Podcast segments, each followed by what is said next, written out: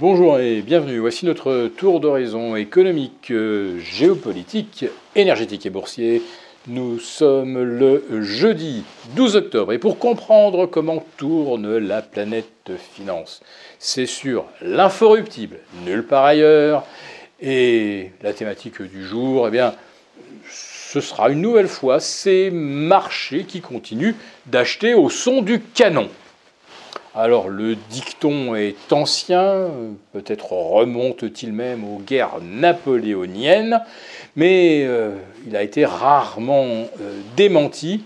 Et une fois de plus, alors que nous avons des dangers de conflits euh, qui s'accumulent jour après jour, eh bien jamais on n'avait vu les marchés rebondir aussi vigoureusement depuis fin mai dernier, notamment la bourse de Tokyo, qui nous euh, gratifie d'un spectaculaire 6,3% de hausse en 6 séances, dont 5 de hausse consécutive.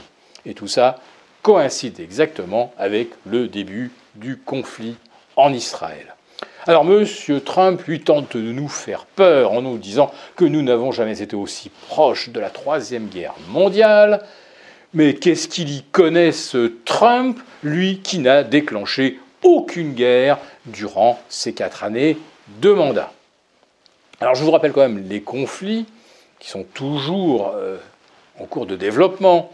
Il y a l'Ukraine. Bon, allez, euh, le Haut-Karabakh ou l'Aksak, ça c'est réglé euh, dans un silence assourdissant. 120 000 réfugiés arméniens, c'est quantité négligeable. Il y a la montée des tensions entre la Serbie et son ex-province, le Kosovo, dont il faut rappeler que ce Kosovo a été séparé de force de la Serbie par euh, décision de l'OTAN alors que ce même OTAN tente de réunir euh, coûte que coûte le Donbass et l'Ukraine, alors que euh, ce sont deux civilisations ou presque qui, s'affrontent. Bref, nous avons des tensions également dans les Balkans et nous avons bien sûr le risque de voir euh, plein de pays du Proche-Orient s'impliquer du côté palestinien.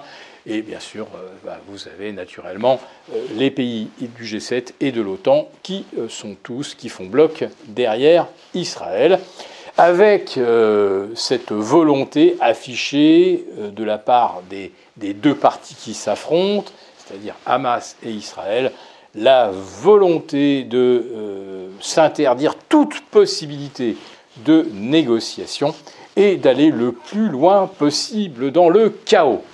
Alors rappelons cette définition de Winston Churchill. Qu'est-ce qui sépare la civilisation du chaos ou de la barbarie? Winston répondait trois repas. D'autres pourraient considérer que ce sont trois jours sans eau. Et là, il faut bien reconnaître que la bande de Gaza vient d'atteindre la limite euh, ou la ligne rouge.